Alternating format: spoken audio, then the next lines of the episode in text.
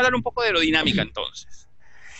Ah, y hablamos de la parte de resistencias en aerodinámica, por lo que lo que pasa es de que eh, los temas, yo les digo, en el Perú y en Latinoamérica me he dado cuenta, y yo me vengo dando cuenta de eso hace tiempo, ah, nos hemos quedado con conceptos demasiado ah, atrasados, demasiado atrasados. En realidad, continuamos con conceptos demasiado atrasados en, la, eh, en las escuelas.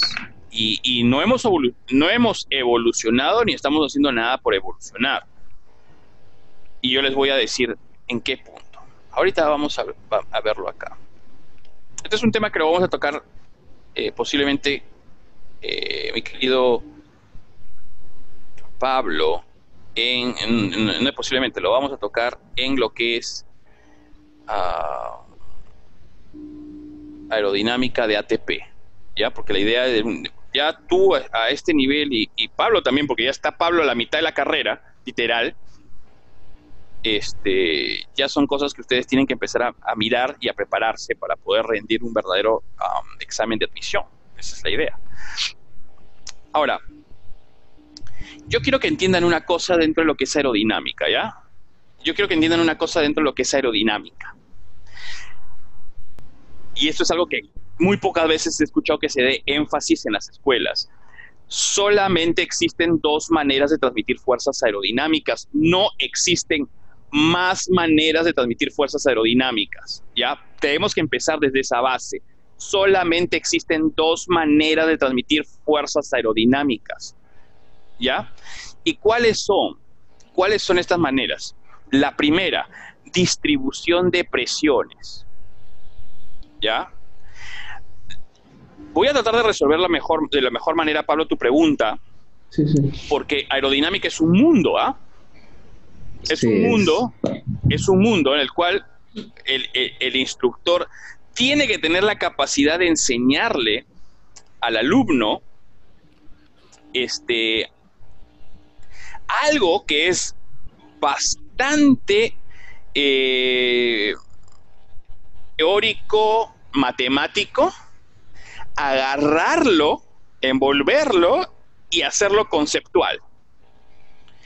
El piloto es una persona mucho más operativa, pero el instructor está frito. ¿Por qué está frito? Porque el instructor tiene que tener un nivel necesario para poder entender la parte académica y la parte científica de una materia, masticarla y dártela.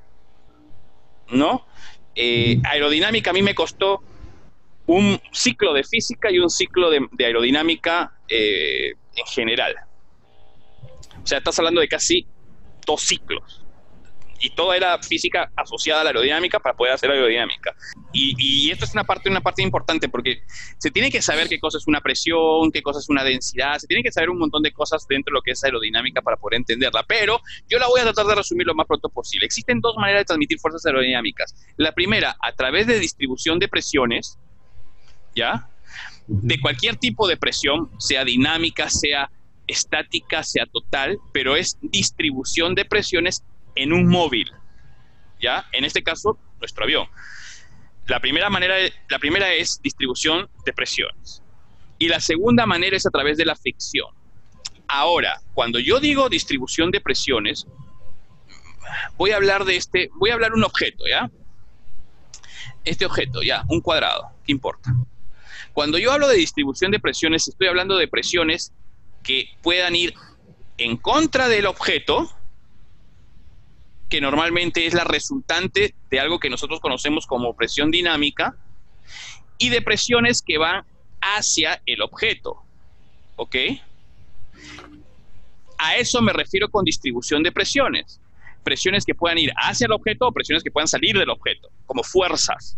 Fuerza hacia afuera, fuerza hacia adentro distribución de presiones, pero son finalmente presiones. Por eso yo les digo, hay dos maneras de transmitir fuerzas aerodinámicas. La primera, a través de distribución de presiones, y las presiones pueden ir hacia el objeto o en contra del objeto. Las resultantes de las fuerzas. Nosotros a estas que salen, normalmente las conocemos como fuerzas de sustentación. ¿Ya?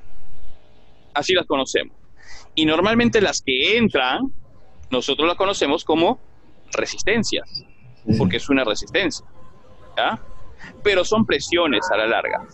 La segunda manera de transmitir fuerzas aerodinámicas, la segunda manera de transmitir fuerzas aerodinámicas es a través de la resistencia o fricción. Esta condición del fluido, a que al contacto con un objeto empieza a desacelerar su movimiento. O sea, básicamente es el contacto que hace que se desacelere un fluido. Eso genera resistencia al avance. Entonces, la única manera en que tú puedas transmitir fuerzas aerodinámicas son dos.